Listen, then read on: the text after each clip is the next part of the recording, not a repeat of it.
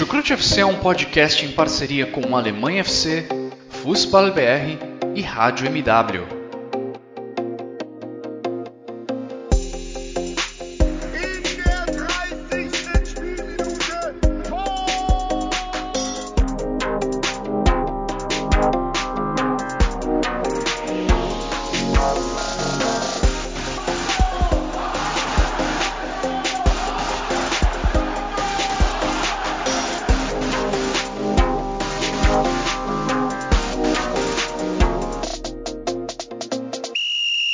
Sejam muito bem-vindos, fãs da Bundesliga. O meu nome é Guilherme Ferreira e eu recebo vocês para mais uma edição do Chucrute FC, dessa vez para falar sobre a 12 rodada do Campeonato Alemão, uma rodada que já colocou três times se desgarrando um pouco na ponta da tabela.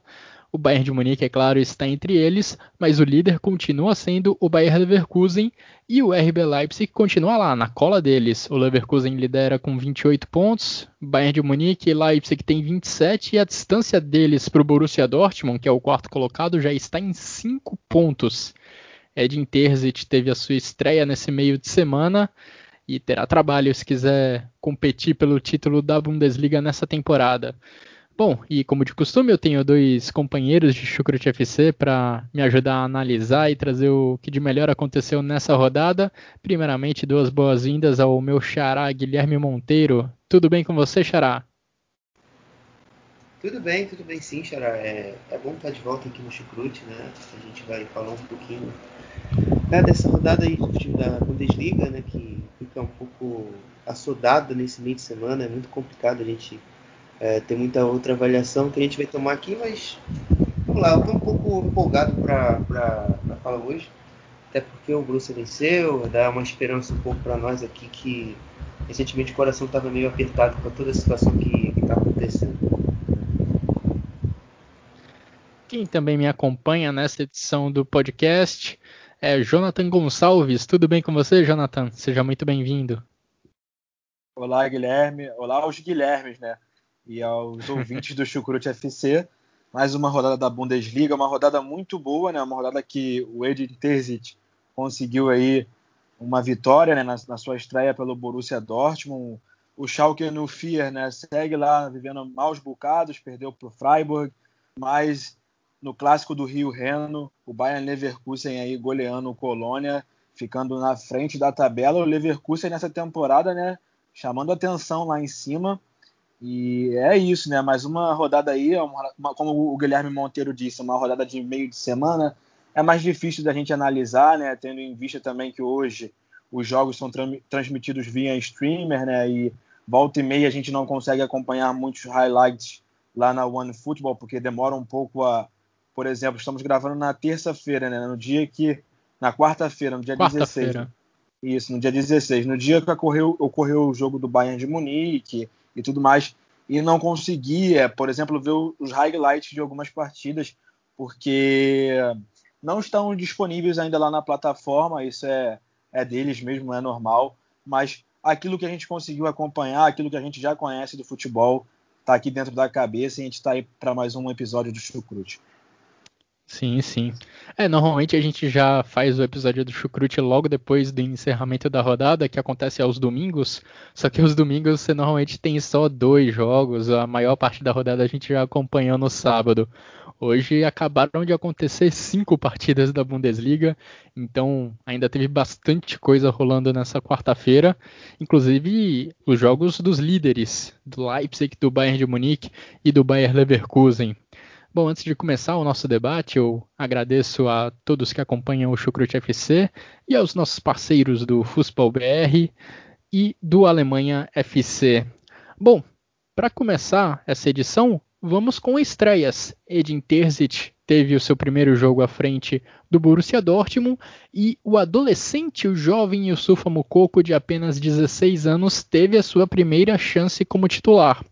E Jonathan, o Borussia Dortmund venceu, ainda não convenceu, não foi uma grande atuação na vitória por 2 a 1 diante do Werder Bremen, mas pelo menos Edin Terzic já consegue três pontos, não se distancia ainda mais dos líderes dos três times que estão lá na frente. e agora tem um tempo para trabalhar mais a sua equipe, colocar a equipe do jeito que ele quer. Sim, é, todos viram uma melhora no Dortmund. Acho que o Dortmund não foi tão bem assim na partida, mas com certeza já jogou um pouco melhor se levarmos em consideração as atuações recentes, né? É, pouco tempo para o Edin Terzic trabalhar também desde a demissão do, do Lucien Favre, mas eu gostei da postura mais agressiva. É, eu sempre critiquei muito aqui no, no Chucrut FC que o Dortmund demora muito com a bola no pé lá atrás, trocando passes. Nesse jogo eu senti um pouco mais de, de velocidade, de, que os passes do Manuel Akanji e do próprio Hummel estavam saindo com mais velocidade ali para os laterais, para o Guerreiro, para o Morey, até mesmo para os dois volantes da frente ali, que é o Witzel e, foi o Bellingham. É, gostei muito da postura, não, como eu disse, não foi é, das melhores, não foi um super jogo do Borussia Dortmund, mas conseguimos ver uma, uma melhora significativa. É uma temporada muito abaixo do Jadon Sancho, né, que foi um dos grandes jogadores do Dortmund na temporada passada, o jovem inglês, é, super habilidoso, podem fazer, pode desequilibrar uma partida, mas ainda não nessa temporada não mostrou a, a, aquele, poten, aquele potencial que a gente viu na, na, última temporada e nesse jogo foi, foi por essa linha. E como você falou, né, o Guilherme, o Mukoko, o Mukoko que está sendo utilizado como atacante titular, né, foi a primeira partida dele como titular nesse jogo contra o Werder Bremen e, e assim, ele está sendo usado bastante até mesmo porque o Ellen Haaland está lesionado, né? Porque quando foi aquele jogo pós-colônia, que o Dortmund perdeu por 2 a 1 o Zorc deu uma declaração dizendo que eles iriam pisar no freio e em relação à subida do Moukoko para o pro profissional, né? Que ele seria mais um jogador para entrar em alguns momentos mais fáceis, em jogos mais garantidos, porque o próprio Moukoko foi acionado em momentos aí que o Dortmund estava perdendo, é, como, foi, como foi nesse jogo contra o Colônia. Mas logo a seguir dessa declaração do Zorc, veio a lesão do Erling Haaland e hoje em dia a gente vê o Moukoko com seus 16 anos, né, sendo utilizado como titular. Ele que sinceramente não fez uma partida boa, né, teve momentos ali, ele, ele toma as decisões muito erradas ainda, muito precipitadas, mas é um jogador que a gente consegue ver o talento dele pela forma como ele se movimenta, como quando ele pega na bola, pela forma como ele conduz a bola. É sem dúvidas um garoto com muito potencial mas que infelizmente ou, fe, ou felizmente, né? Felizmente eu digo para ele em si que está sendo utilizado com essa idade, está tendo minutos, mas está sendo utilizado agora de forma precoce. Eu vejo dessa forma porque o, o Dortmund botar um garoto de 16 anos para ser o atacante ali num jogo contra o Werder Bremen fora de casa, para ele decidir, o atacante geralmente é quem decide, né? Quem faz o gol. Então eu acho que realmente, como o Zork falou, precisa se pensar em pisar no freio, principalmente quando o Erling Haaland é, voltar, voltar ativa. Mas no mais é isso. Eu acho que a atuação do Dortmund com o Terzic teve uma, assim, uma melhora, ainda não foi lá grandes coisas, mas é um time que, que eu acredito que com o passar das semanas aí dos treinos com o treinador interino vai melhorar bastante. Pois é, o Borussia Dortmund meio que precisou rever os seus planos em relação ao Moukoko, porque a expectativa era, era colocar ele aos poucos em campo, à medida que o Erling Haaland ficasse como titular, né, saindo ali pelo segundo tempo para dar minutos ao Moukoko de jogo em jogo. Só que com a contusão do Haaland, essa entrada do Mukoko no time titular acabou sendo bem apressada. Imagino que vai continuar sendo assim nos próximos jogos enquanto o atacante norueguês não retornar aos gramados. Agora, Xará, eu também ouço, tenho lido bastante, né, que a tendência é que o Edin Terzic tenha uma postura mais o Borussia Dortmund do Edin Terzic, na verdade, ele tem uma postura mais agressiva na marcação, pressionando mais a saída de bola do adversário, algo que convenhamos é é algo que está mais alinhado ao que os melhores times da Europa fazem atualmente e que não era tão a marca do Borussia Dortmund do Lucien Favre. Você também acha que o Edin Terzic vai por esse caminho? É, de impressão inicial que a gente teve, é, é a análise do Jonathan tá perfeita, não tem tirar nem pôr. É mais nesse caminho sim, é, ele vai tentar inicialmente, eu acho que muito mais atitude do que o comportamento em si no início. Eu acho que para a gente dar, dar, ter uma, uma afirmação de, de conceito dele mesmo vai demorar cerca de 7, 10, 16 jogos para a gente confirmar alguma coisa assim de, de mudança brusca, sabe? Porque ainda a gente está. Uhum. Isso aí falando por baixo. Nesse início vai ser ainda muito, muita coisa, muita de fato, muita, muita coisa mesmo do fato. Tanto que você vê que a formação em si não muda tanto. Né? O que? Talvez acho que a principal foi a questão da volta da linha de 4. Uh, e também a formação na defesa, obviamente, que com linha de 4 Uh, ele optou em alguns momentos defendendo 4-3-3 no início do, do, da, das etapas e depois ele já retorna para o 4-4-2. E o grande segredo nesse início também que eu vejo é a questão dos do, do nossos atletas, né? Porque se eles não tiverem concentrados, se eles não tiverem ligados, uh, isso aí vai comprometer, mas não tem sistema que resista a isso. E, e durante o jogo ficou comprovado isso, porque o Werder Bremen, a gente estava controlando o jogo até o Werder Bremen empatar uma desatenção ali da nossa, da nossa segunda linha. O, o Akanji vai interceptar uma bola ali meio pouco fora da zona dele. A bola sobra de bandeja para o jogador do Bremen. A jogada é construída e sai gol do Morvald.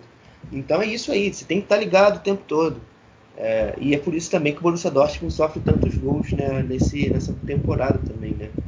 A gente está vendo um crescimento de, exponencial de gols nesse recorte final, nesse, dessa, desse, desse campeonato. Mas o Borussia estava já alguns, algumas rodadas anteriores que não vinha sofrendo, merecendo sofrer alguns que sofreu nessa, nesse período. Então é um acerto de pontas aí também na, uhum. no sentido de gols sofridos. É, e no caso do Mukoko, voltando a falar um pouco sobre o jovem atacante do Borussia Dortmund, foi realmente apagada a atuação dele. O Toprak fez um bom trabalho, o Toprak fez um bom trabalho diante do atacante do Borussia Dortmund, as bolas que chegavam para o Mukoko ali na, na grande área ou perto dela, todas foram bem combatidas pelo Toprak, mas algo que é natural mesmo para um jovem de 16 anos. Agora, falando em atleta jovem que está ganhando espaço em razão de uma contusão dentro do elenco, no Bayern de Munique a gente tem uma figura que representa muito bem isso, que é o Jamal Musiala, que por conta também da contusão do Joshua Kimmich, também vem ganhando seus minutos. Hoje, contra o time do Wolfsburg, nem foi titular, mas entrou ao longo do segundo tempo. E ele sim, Xará, ele vem tendo boas atuações, algumas boas atuações, vem conseguindo se destacar dentro dessa equipe do Hansi Flick ali no meio-campo. Características que me parecem ser um pouco diferentes das características do Kimmich. De qualquer forma, ele vem fazendo um bom trabalho para garantir seus minutos nesse começo de temporada. É, o, o Musiala é, é um jogador ainda que a gente está tentando descobrir como ele no profissional, já porque na base, no Bayern 2, no, lá no time do Rennes, ele era um cara que jogava mais aberto, jogando mais pelo lado, vindo para dentro. Então era um pouco diferente do que ele tem desempenhado no profissional. Até por isso também a, essa adaptação à nova posição, por assim dizer, uh, ele tem oscilado bastante. A gente já sabe que tem uma oscilação natural da idade, a gente acabou de falar do Mukoko, isso também serve para o Musiala. Então ele está tendo que ainda que se adaptar melhor, tanto à, nova função quanto à nova a questão da idade dele mesmo, de conseguir ter uma regularidade maior. Eu vejo que nesse atual momento ele, ele é peça fundamental para o Bayern tentar é, destruir alguma defesa, romper algum, algum bloqueio defensivo muito forte. Ele hoje entrou no jogo e tal pelo segundo tempo, até mesmo pelo ritmo que o Bayern impôs no jogo, foi um pouco mais devagar. Ele não recebeu assim tantas bolas assim, tantas chances assim de tocar, de receber. Então a gente vai acompanhando a evolução e o processo dele, pouco a pouco, não acho, não querendo limar ele logo agora, para também não destruir o talento que ele tem, se sentir falta de confiança, acontecer igual, por exemplo, acontece no Vasco com o Thales Magno. O cara foi tomando porrada psicológica o tempo todo e aí agora tá. A gente não vê mais futebol nele. Acho que é um jogador comum, mas que na verdade não é. É apenas uma má fase. Pois é, temos que ter paciência com o Mukoko, com o Musiala. E falando especificamente sobre o Bayern de Munique que entrou em campo nessa quarta-feira, Jonathan, a equipe também teve dificuldades, muitas dificuldades para vencer o Wolfsburg por 2 a 1. Foram necessários dois gols de Robert Lewandowski, sempre ele, artilheiro do campeonato novamente já com 15 gols em 12 rodadas para derrubar a equipe do Wolfsburg caiu um invicto no campeonato. Wolfsburg e Bayer Leverkusen eram os únicos times que ainda não haviam perdido nesse campeonato. Agora essa honra cabe apenas à equipe do Bayer Leverkusen. Sim, Guilherme. E o Bayern de Munique entrou com uma postura diferente, né? Um esquema diferente, um 4-1-4-1. É, você é. pode ver que teve lá Gnabry, Sané e Coman no campo ao mesmo tempo, né? O, o Coman que para mim, como até falei no Twitter, o Guilherme Monteiro também enganjou lá comigo. O Coman para mim é, é um dos melhores, se não o melhor jogador do Bayern de Munique na temporada. No gol de empate do, do Bayern, ele cruza lá na cabeça do Lewandowski muito bem e, e, de fato na partida foi o melhor jogador do Bayern, exceto, claro, talvez o Robert Lewandowski por, por ter feito os dois gols. Mas o Coman, para mim, tem participado muito mais do, do jogo do Bayern, tem sido o principal winger, o principal ponta do Bayern, o principal jogador. Mas é o Wolfsburg, depois que abriu o placar, e abriu o placar cedo com o Maximilian Philipp, é, aderiu uma postura que não me agradou. Foi um Wolfsburg que parece que depois de abrir 1 a 0 estava é, sendo muito corajoso nesse início de, de, jogo, pelo menos eu vi dessa forma. Mas depois que fez 1 a 0 começou a ficar lá atrás, começou a, a querer se abdicar de atacar e só defender contra um Bayern de Munique e acabou por acontecer aquilo que a gente já conhece, né? Quando você não tem a, coragem necessária para enfrentar o Bayern de Munique, mais cedo ou mais tarde o clube bávaro vai lá e, e vira a partida e ganha a partida. E para mim foi mais ou menos nesse, nesse script, sabe? O, o, o Wolfsburg começou bem é, nos primeiros 10, 15, 20 minutos, mas depois o, o Bayern começou a dominar o jogo, por mais que não criasse tantas chances assim de gol, por mais que é, não fosse tanto à frente, mas tinha o domínio da bola, parecia é, de fato controlar mais o, o jogo e foi isso que aconteceu, né? No segundo tempo, o Robert Lewandowski chegando à marca de 251 gols, né? Fez a, chegou à marca de 250 e logo, logo a seguir fez mais um gol. 251 gol na, gols na, na Bundesliga. Ele que marcou é, cerca de 76 gols pelo Borussia Dortmund naquela época que ele ainda defendia o time aurinegro. Pois é, a segunda temporada consecutiva que o Robert Lewandowski marca gols sem parar no início da temporada e ameaça o recorde de Gerd Miller, o recorde de gols em uma única temporada. Agora, você falou dessa escalação um pouco diferente, digamos assim, do Hansi Flick, colocando três pontas, digamos assim, em campo, claro, não, nem todos atuaram como pontas de fato, mas você tinha lá Coman, Gnabry e Sané como no time titular, os três ao mesmo tempo. E lá na defesa também a gente teve uma escalação um pouco inusitada, né? Com uma linha de quatro, mas o Niklas Zuli de lateral direito. Aí você tinha também o Hernandes na lateral esquerda e Boateng e Alaba fazendo o miolo da defesa como uma dupla de zagueiros. Hansi Flick já vem tentando algumas coisas diferentes já há algum tempo, né? Eu lembro que contra o Atlético de Madrid ele tentou um esquema ali que era meio que com três zagueiros também. Agora ele colocou o Nicolas Zuli na lateral direita, colocou Coman, Gnabry e Sané como titulares ao mesmo tempo. A gente fala que o Bayern de Munique não começou tão bem a temporada, mas o Flick parece que vem buscando algumas soluções para isso, algumas alternativas é, e aí vai cair por terra, por exemplo, o argumento que o Gert Wenzel dá na transmissão que o Hansi Flick não tem variabilidade, né? Curioso isso. Mas enfim, é, é, eu, essa tentativa agora de trazer o Zil é, é, até também pela questão física também do Pavar.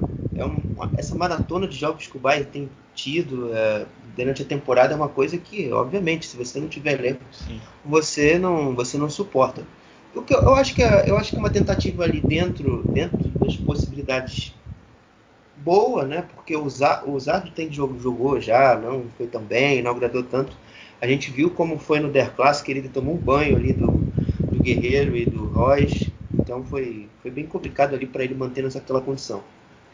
Então é isso, vai, vai buscar mesmo, tem que, tem que tentar criar alguma alternativa para fazer com que esse sistema não seja tão vulnerável. Uh, a gente tem visto que o Bayern tem constantemente sofrido com a questão da defesa ali, da, da proteção da área e tal. E até mesmo da sustentação da linha defensiva, da última linha defensiva. E é nisso aí que os adversários estão tentando se fazer. Hoje, por exemplo, Uh, o Wolfsburg tentava o tempo todo bola longa nas costas do, do Zula, tendo que a gente fala de, aquele movimento de romper a última linha. Quem gosta de analisar bastante jogo é analista de desempenho. Gosta de usar essa terminologia de romper a última linha, jogador que vem por trás do jogador e ataca o espaço. Uh, a mesma coisa com, com o Brecalo, o Philip, o Babu por um lado direito. Então é, é, esse tipo de movimento aí que os ataques adversários têm buscado fazer machucar o Bayern. E tem surtido efeito. Nesse jogo, um pouco menos, quando o Wolfsburg teve a necessidade de mudar um pouco isso, não foi capaz, é, foi uma atuação bem fraca depois no segundo tempo. Mas é isso aí, eu acho que a alternativa aí tem que ser, tem que ser, tem que buscar, não tem outro modo. Você não tem jogador que vai te dar essa capacidade, até mesmo do Pavar em algum sentido defensivo, e ofensivamente você também não vai ter o apoio que, por mais que seja um pouco menor do que do David, até mesmo pela característica, você não vai encontrar. Então é, é difícil. Não tem muito para onde fugir. Talvez no mercado também você não vai ter grande opção. Se você quiser levar o Marcinho, eu agradeço, inclusive. Tá? E sem contrato, dia 31 de dezembro aí, para botar na conta aí, dinheiro. Tranquilo. É, mas enfim, é isso. E o grande problema talvez seja a parte da frente. Eu tenho até imaginava que ele ia vir com Roca hoje no jogo. Me surpreendeu ele vir de Tolisso. Roca é um jogador que não é igual ao Kimmich, né? porque é muito difícil ser igual ao Kimmich, mas pelo menos característica mais próxima. E isso poderia ter sido até mais útil no primeiro tempo, também para tirar essa inércia que o Bayern tem com a bola ultimamente. Né? Sem o Kimmich, o Bayern perdeu muito. E você fica naquela aquela inércia dependente de um comando, de um Zané no início do jogo, para fazer algo diferente nem sempre ele vai te dar. É, a impressão e eu critiquei que aqui, Guilherme. Diga. E eu critiquei o, o, Wolfsburg por se abdicar e atacar e tudo mais, mas em alguns lances é, é esporádicos na partida, como foi no finalzinho que o, o Bartosz Bielek ficou frente a frente com o Manuel Neuer e o Manuel Neuer fez uma belíssima defesa, embora eu acho que o polonês do, do Wolfsburg, do Wolfsburg poderia ter caprichado um pouco mais e quem sabe ali aos 85 já o, o, Wolfsburg, o Wolfsburg não empatasse o jogo em 2 a 2 na Allianz Arena.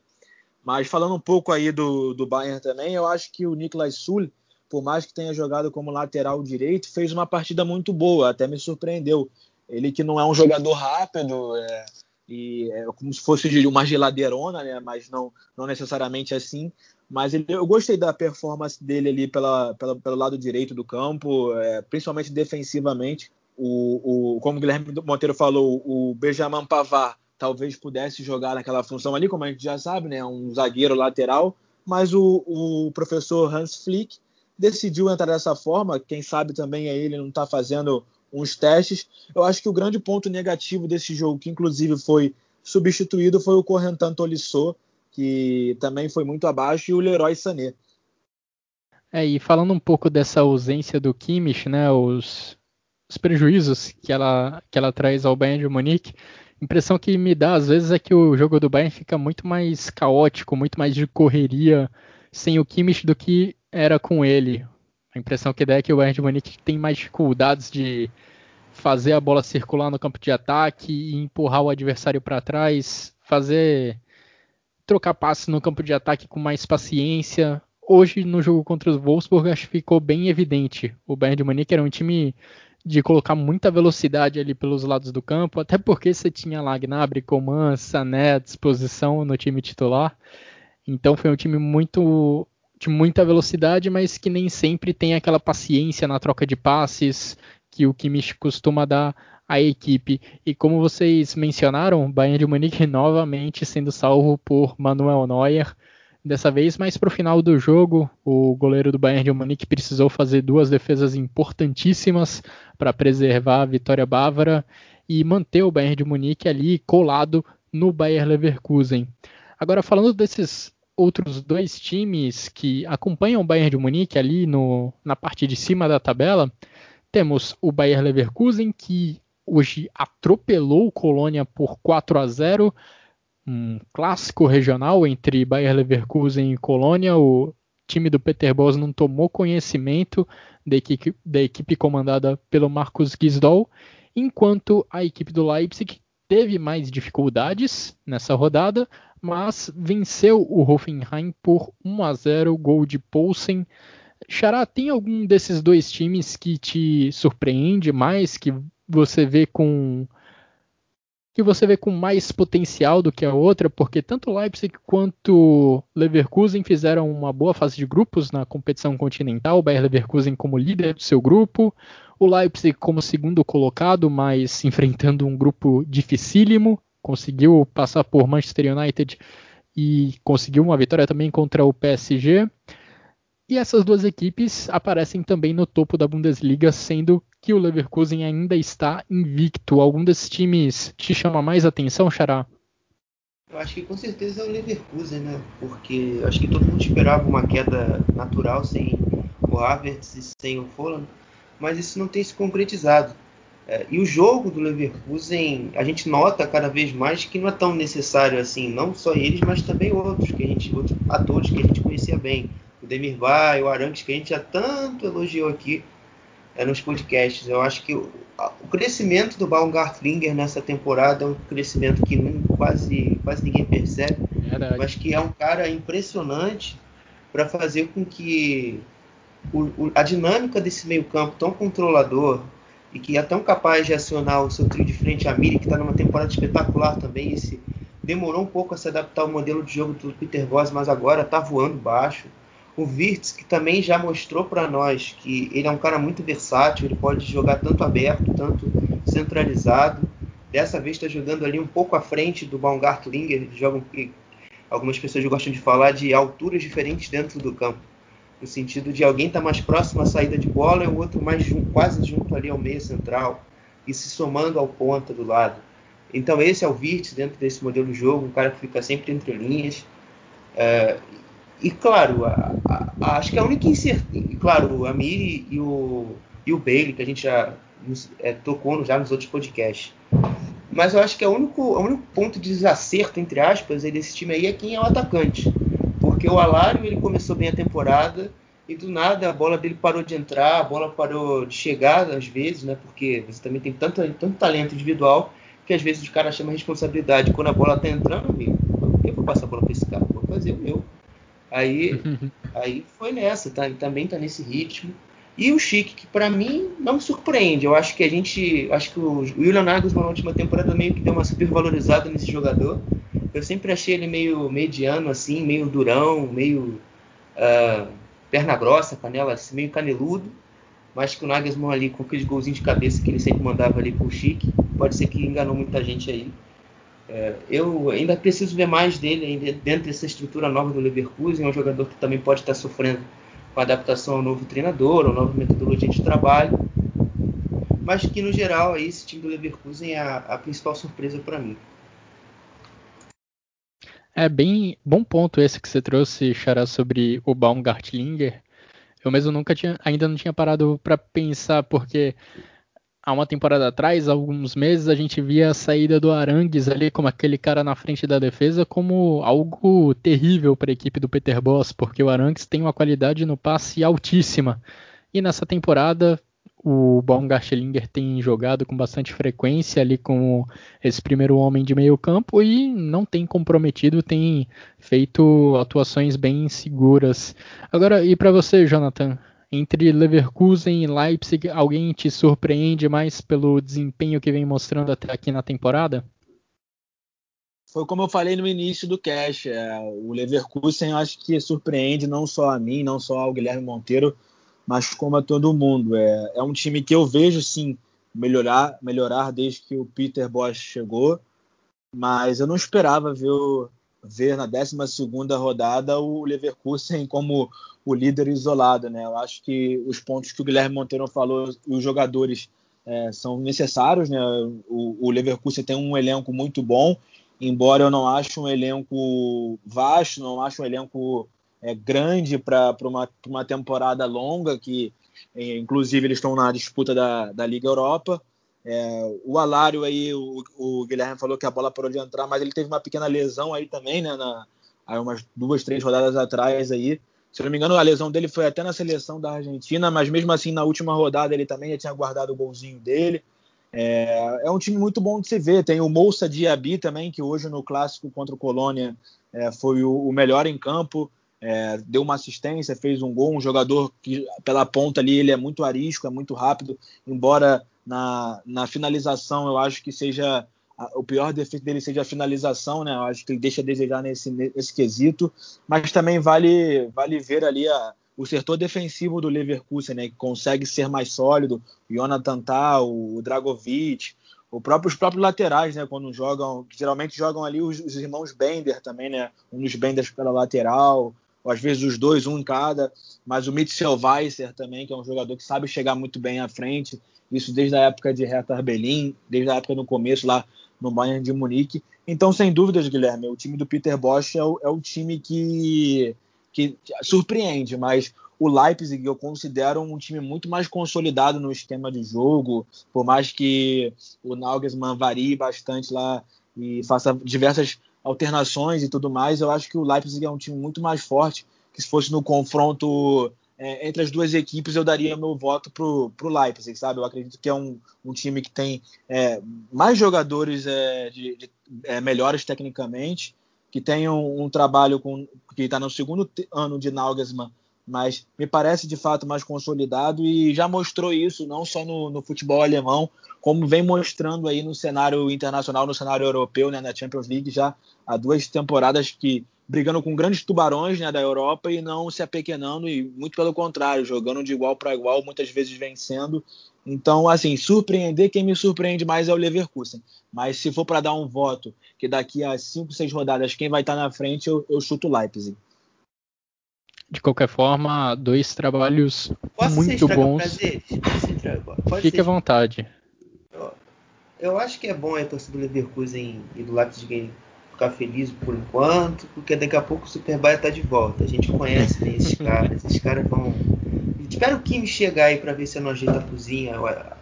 Ajeita essa cozinha aí, o negócio vai ficar feio. É melhor a gente aproveitar o momento, se iludir por enquanto. Daqui a pouco a gente retorna à realidade todo mundo fica triste. É, o Bayern na Bundesliga. Olha, mas eu... Diga, Jonathan. Pode falar, Guilherme. Pode falar, pode falar. É, o Bayern de Munique na Bundesliga sempre deixa aquela pulga atrás da orelha. Sempre a gente pensa que em algum momento o Bayern de Munique vai deslanchar e o rumo ao título por enquanto, pelo menos um terço do campeonato já, mais de um terço até, temos 12 rodadas. Leipzig e Leverkusen parecem ser os concorrentes mais próximos da equipe do Hansi Flick. E olha, já nesse final de semana tem Bayern de Munique contra Bayern Leverkusen, promete ser um jogaço. O Bayern de Munique já derrubou um invicto nessa quarta-feira. Será que pela segunda rodada consecutiva vai derrubar um invicto, um time que ainda não tem derrotas nessa Bundesliga? Vejamos. Agora, falando em empates, tem um time que está muito, muito fora da curva né, nesse campeonato alemão. Aqui no Brasil a gente tem a figura do, do Oeste, né, que na Série B é o rei dos empates. Lá na Alemanha, nessa temporada, a gente tem o Eintracht Frankfurt, que em 12 rodadas já empatou incríveis oito vezes. Oito empates do, Bayer, do Eintracht Frankfurt em 12 rodadas.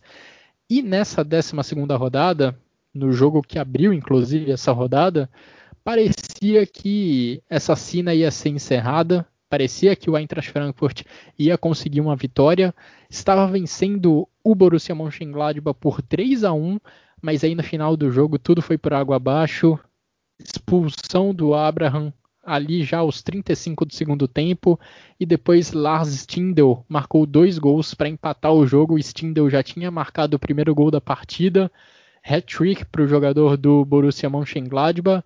E Jonathan, o que, que acontece com o Eintracht Frankfurt nessa temporada que parece não conseguir vencer nem perder os jogos? É uma sequência enorme de empates, não uma sequência enorme de empates, porque tinha perdido na rodada passada, mas oito empates em 12 rodadas é um número muito grande. Sim, Guilherme é muito estranho, né? Um time muito irregular, só vive empatando. Essa partida estava na mão do, do Frankfurt, que foi para o intervalo com 3 a 1 né, no placar. Eu acho que depois de, de abrir 3 a 1 de certa forma, o time do Adi Rutter, assim a exemplo do Wolfsburg, que abriu apenas 1, 1 a 0 é, contra o Bayern e se abdicou de atacar, eu acho que o, o, o Frankfurt fez isso mas a partir do segundo tempo, quando começou o segundo tempo com 3 a 1 no placar, é, eu acho que as equipes acabam se acomodando muito com o resultado positivo parcial no placar e acabam por, por deixar se levar e sofrem os gols. É, o, o Borussia Mönchengladbach, por outro lado, cresceu no jogo, uma partida muito boa do Stindl, é, ele jogou com muita raça até o fim e conseguiu fazer os dois gols lá. Eu acho que a, a expulsão também do Abraham foi um dos grandes dos grandes problemas para a equipe do Ad Ruther, porque ele é expulso ali aos 80 minutos, 81 minutos, e os gols saem lá no finzinho, né? O Frankfurt que até conseguia é, se segurar até o momento em que o argentino foi expulso. O Kevin Trapp ainda quase pega né, o pênalti batido, o segundo gol do Borussia Mönchengladbach. Eu acho que até, sinceramente, foi uma falha dele, porque se ele vai com a mão firme naquele pênalti ali, ele, ele defende.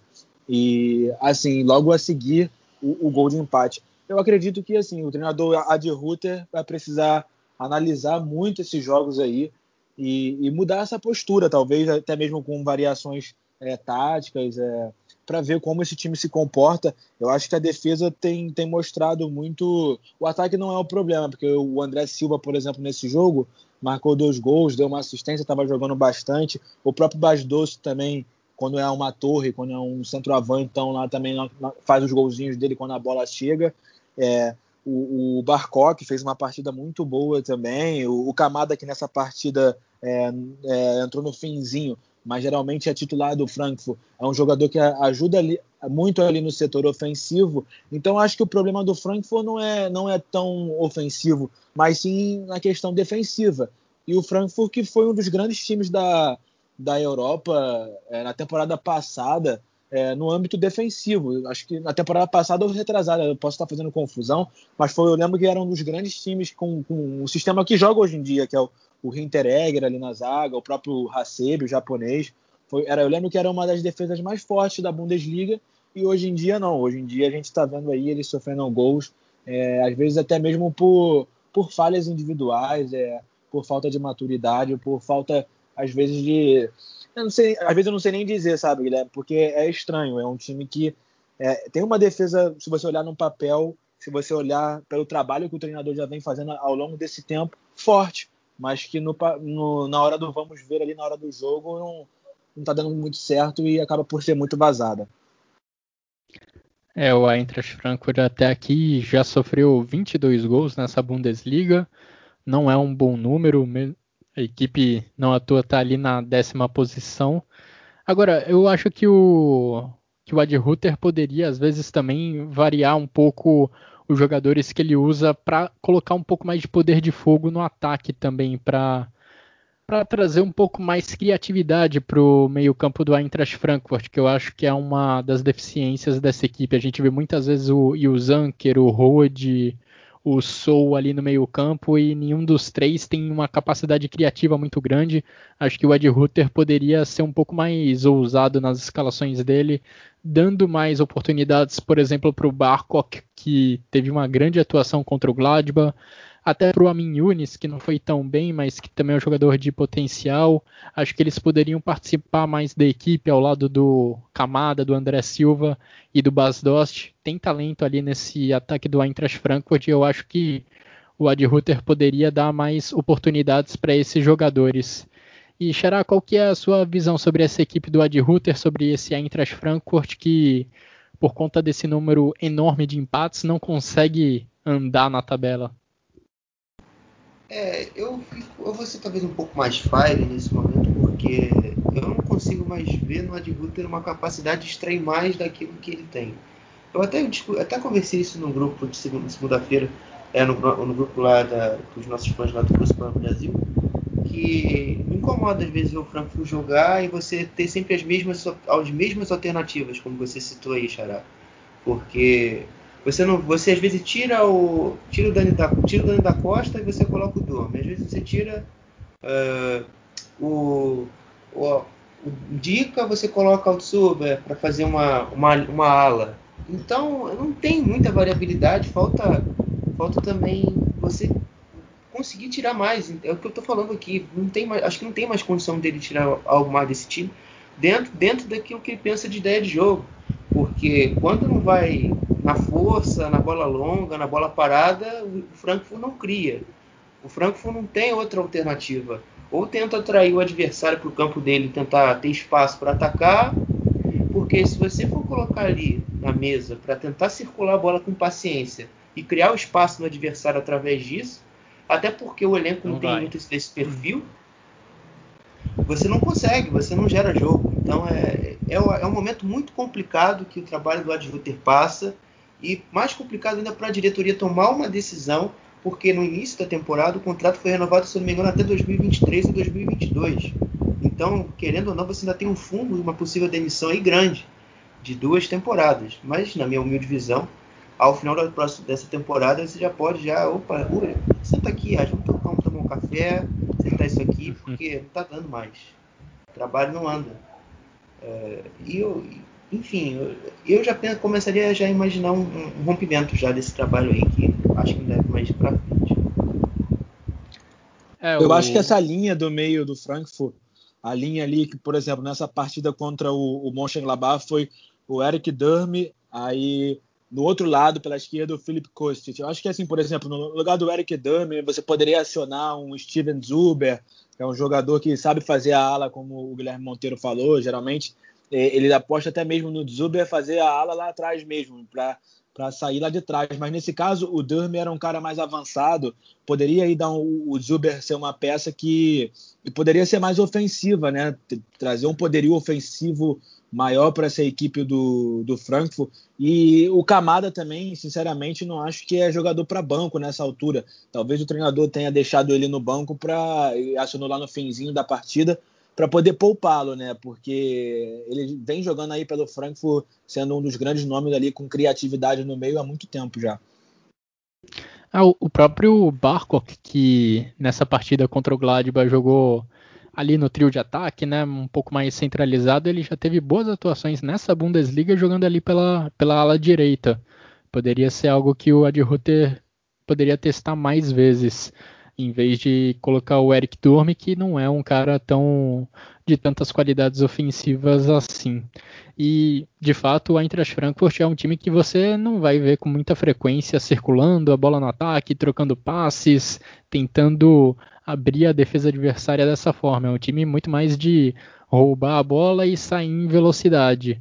E quando a equipe não consegue ter uma marcação forte para forçar erros do adversário, para se permitir ter contra-ataques, o jogo ofensivo fica realmente mais, mais complicado. Fica limitado a essas transições mesmo, a esses contra-ataques e a eventuais bolas paradas. Outro ponto aqui, cara, que eu acho que é bom, tá bom de destacar, que foi até que, se não me engano, foi foi o João que trouxe foi a defesa. Eu, eu acho que a defesa do por hoje, ela é muito condicionada e preparada para o ataque, porque prime... você nunca tem uma primeira pressão assim muito forte. Porque geralmente você defende com dois na frente, quatro ou três, atrás, três no meio, quatro ou três no meio e cinco ou quatro na última linha. Só que essa primeira linha nunca combate. Então fica tudo resguardado na última, lá no final, que tem a linha dos 5 ou a linha de 4. Obviamente, é uma estratégia pensada para você poupar fisicamente seu jogador e ter velocidade no contra-ataque. Mas ao mesmo tempo também você está jogando muito no risco. Você está jogando muito ali uh, no, no, limite. Eu acho que isso também poderia ser mesmo compensado. A gente sabe que o Eintracht Frankfurt, até mesmo pela essa ideia mais física de jogo, desgasta bastante. Mas eu acho que talvez também uma contribuição um pouco maior, você exigir talvez às vezes que a primeira, a primeira pressão aconteça com um pouco mais de veemência. O próprio, o próprio André Silva pode combater um pouco mais, mesmo que seja, mas é mesmo para também para fazer com que o time não seja sofra tanta exposição, porque toda vez que a bola chega no lado, ali você vai ter geralmente o um combate do, do ponta que está recompondo e do ala. Só que às vezes esse ala é um zagueiro improvisado, ou às vezes esse ala não tem um perfil tão defensivo. Então tudo recai em cima do Hinteregger, do Abraham e de Azeb, ou, do, que, ou o jogador que está jogando ali no, no, jogo naquele momento, ou no Zanker, por exemplo. É, então é, é, isso. Também esses erros de conjuntura defensiva que, que tem, tem, que ser repensado, pode ser uma, uma mudança para o futuro aí que o Ad Ruther deveria fazer. Não é de hoje, há algum tempo. É, isso que você está falando aí, eu acho que é, evidencia, evidencia, bastante o que eu falei, no, no, sentido do ataque do Frankfurt é, está bem. Eu acho que o ataque do, Frank, do Frankfurt está ok, mas a defesa não. É, eu percebi, acho que é no segundo gol do Frankfurt, que quem rouba a bola lá em cima, eles marcando lá em cima, é o Abraham. Ele rouba a bola, toca para o André Silva, que o André Silva rola para o Barcock e o Barcock faz um belíssimo gol. E eu fiquei pensando justamente nisso, né? Porque se é um, um time que, é, como você falou, Guilherme Monteiro, das questões dos passes que quebram lá a última linha, né? Que eu esqueci agora exatamente como costumam falar. Mas, enfim, se você pega um time que, que explora muito isso, é, você sofre muito, né? No caso do Frankfurt, eu acho que eles são muito condicionados de fato mesmo, os três defensores, o próprio Hinteregger ali, o Abraham e o Hasebe, a, a, a ajudarem a função de, de irem para frente mesmo, de marcarem um pouco também ali a bloco médio, acho que no meio campo, certo? E, e sofrem muito com, com, as bolas que passam ali atrás também, quando como um time desce, quando um time desce com, com, muita, com muita velocidade num contra-ataque. É isso mesmo termo, tá certo aí, gente. Eu tô te ajudando. Uhum. É, acho que os melhores momentos do Frankfurt mesmo, sob o comando do Adi Rutter, são esses em que o time consegue ter uma intensidade grande na marcação, como bem lembrou o Jonathan nesse gol em que o Abraham recupera a bola lá na frente e aí com pouquíssimos toques na, toques na bola o time já está lá dentro do gol, conseguindo marcar forte para forçar erros do adversário e conseguir contra-ataques para si é assim que o Eintracht Frankfurt tem os seus melhores momentos com o Rutter. E falando brevemente sobre o Borussia Mönchengladbach, deixando muitos pontos também pelo caminho na Bundesliga. Teve uma classificação espetacular na Champions League para as oitavas de final, mas já está com seis empates em 12 rodadas da Bundesliga, falando em empates, e está deixando bastante ponto pelo caminho a equipe do Marco Rose. Sorte dele e do, e do Gladbach como um todo, que a diferença para o quarto colocado, que é o Borussia Dortmund, não é grande, é de quatro pontos, então ainda tem, tem muito campeonato ainda para recuperar e tem, muita, tem muitas possibilidades ainda o Gladbach de se recuperar nessa tabela. Agora passando para os demais jogos da rodada, tivemos também ainda na terça-feira o jogo entre Hertha Berlim e Mainz, que terminou em 0 a 0 um jogo que não teve grandes emoções e é impressionante como Hertha Berlim não pontua bem jogando dentro de casa, jogando na capital da Alemanha. Se você pegar a classificação da Bundesliga, considerando só os jogos em casa, o Hertha Berlim é o 14. Considerando só os jogos fora de casa, o Hertha Berlim é o sétimo. A diferença absurda. Também tivemos na terça-feira o duelo entre as duas surpresas do campeonato, Stuttgart e União Berlim. O União Berlim parecia que sairia com a vitória, abriu 2 a 0, começou muito bem a partida, mas aí o Stuttgart já no finalzinho do jogo, ali nos últimos seis minutos, conseguiu o empate graças a dois gols de Sasa Kaladzic. Também tivemos aí já nessa quarta-feira o duelo entre Schalke e Freiburg e o Schalke mais uma vez não conseguiu sair com a vitória. A sequência de jogos sem vencer da equipe de Gelsenkirchen é ampliada para 28 jogos. O Freiburg venceu por 2 a 0 graças a dois gols de Roland Salai. Também tivemos nessa quarta-feira, fechando a rodada, o duelo entre Arminia Bielefeld e Augsburg o Augsburg venceu com um gol no final da partida, deixando o Arminia Bielefeld lá embaixo na tabela, deixando o Arminia Bielefeld na zona de playoffs. Se o campeonato acabasse hoje, o Bielefeld jogaria contra o terceiro colocado da segunda divisão para definir quem jogaria na primeira divisão na Bundesliga na próxima temporada. Xará, Jonathan, algum destaque desses duelos? Eu vou destacar aí o, a coragem assim do, do Stuttgart. É, apesar que eu também acho que o Union Berlin, depois de fazer 2 a 0 e é, chegar, fez 2 a 0 já aos 70, com o Ovonoi, né, fazendo aquele gol de cabeça, ele que a gente criticou aqui, né, Guilherme Monteiro, o Guilherme Sim. no último cast, que ele perdia bastante gols, final, finalmente ele guardou um lá. E assim, acho que ele, a partir daquele momento ali, o Union Berlin decidiu em botar o 2 a 0 debaixo do braço e viu o Stuttgart crescer. O Stuttgart que não em nenhum momento deixou de lutar nessa partida e merecidamente o Kaladzic fez o fez dois gols, né? O segundo gol um golaço que até o VAR teve que ser acionado porque pensaram que foi no, no braço do jogador, mas ele dominou no peito e, e a bola ao cair ele já chutou e fez um golaço. E as duas surpresas do campeonato, né? Empataram em 2 a 2 aí, eu acho que ficou, ficou de bom tamanho para todo mundo. Agora, Xará, me responda. Você acha que está mais difícil atualmente torcer para o Botafogo ou para o Schalke? Ah, cara, é um fardo duplo, cara. Eu não sou Schalke não, mas é para eu conheço inclusive uma pessoa que tem essa essa capacidade, Caramba, cara. torce para os dois? Cara, é, eu, eu conheço.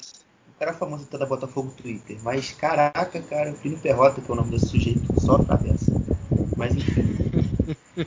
é porque, tipo, o Schalke, eles razoavelmente ele consegue desenvolver alguma coisa. Ele, acho que o Schalke nunca viveu um momento assim de, de jogo tão bom desde que o David Wagner chegou. O David Wagner não teve 1% até agora dessas intenções de jogo que o, que o Schalke teve.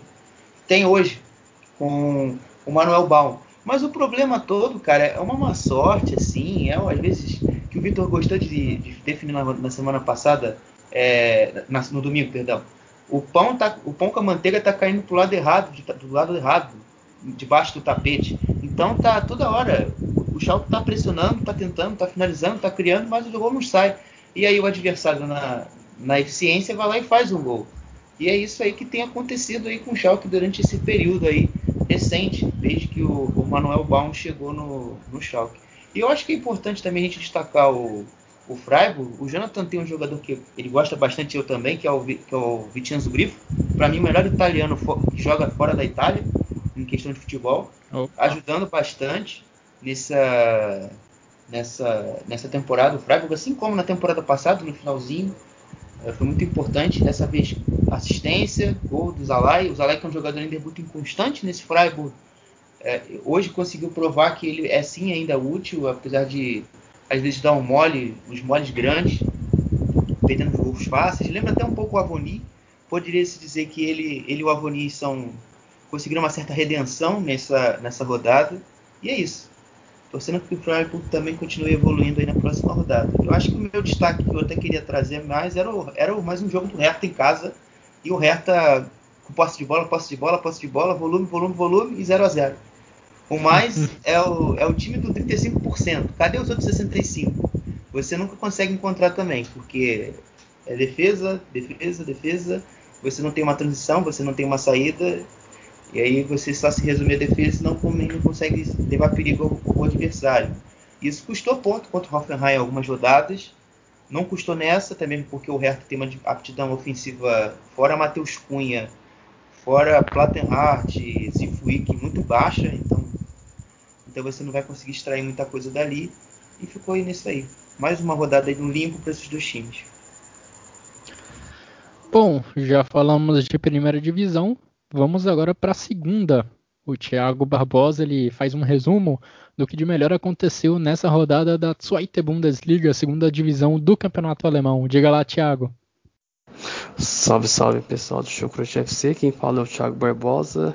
Vou falar desse resumo da 12 rodada da Svite Liga que aconteceu nesta semana, os jogos de terça e quarta-feira, exceto o jogo de Egers, Big Hour e Karlsruhe que jogam nesta quinta-feira. Vamos lá.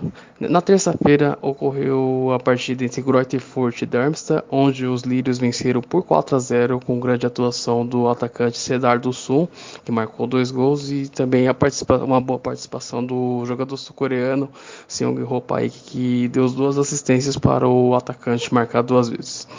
O outro jogo que aconteceu na terça-feira foi entre Hamburgo e Sandhausen.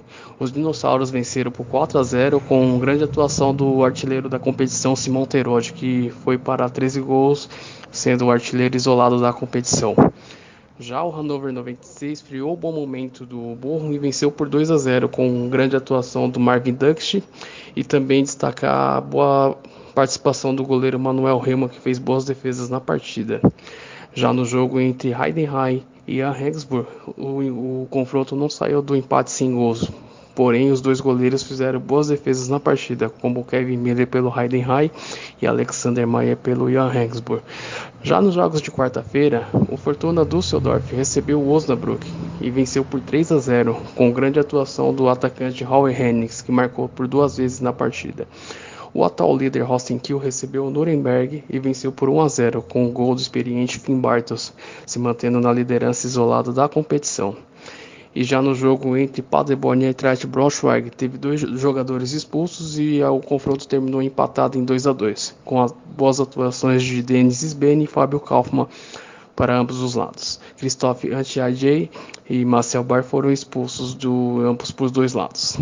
Porém, a liderança fica com o Rostekil em primeiro lugar com 25 pontos.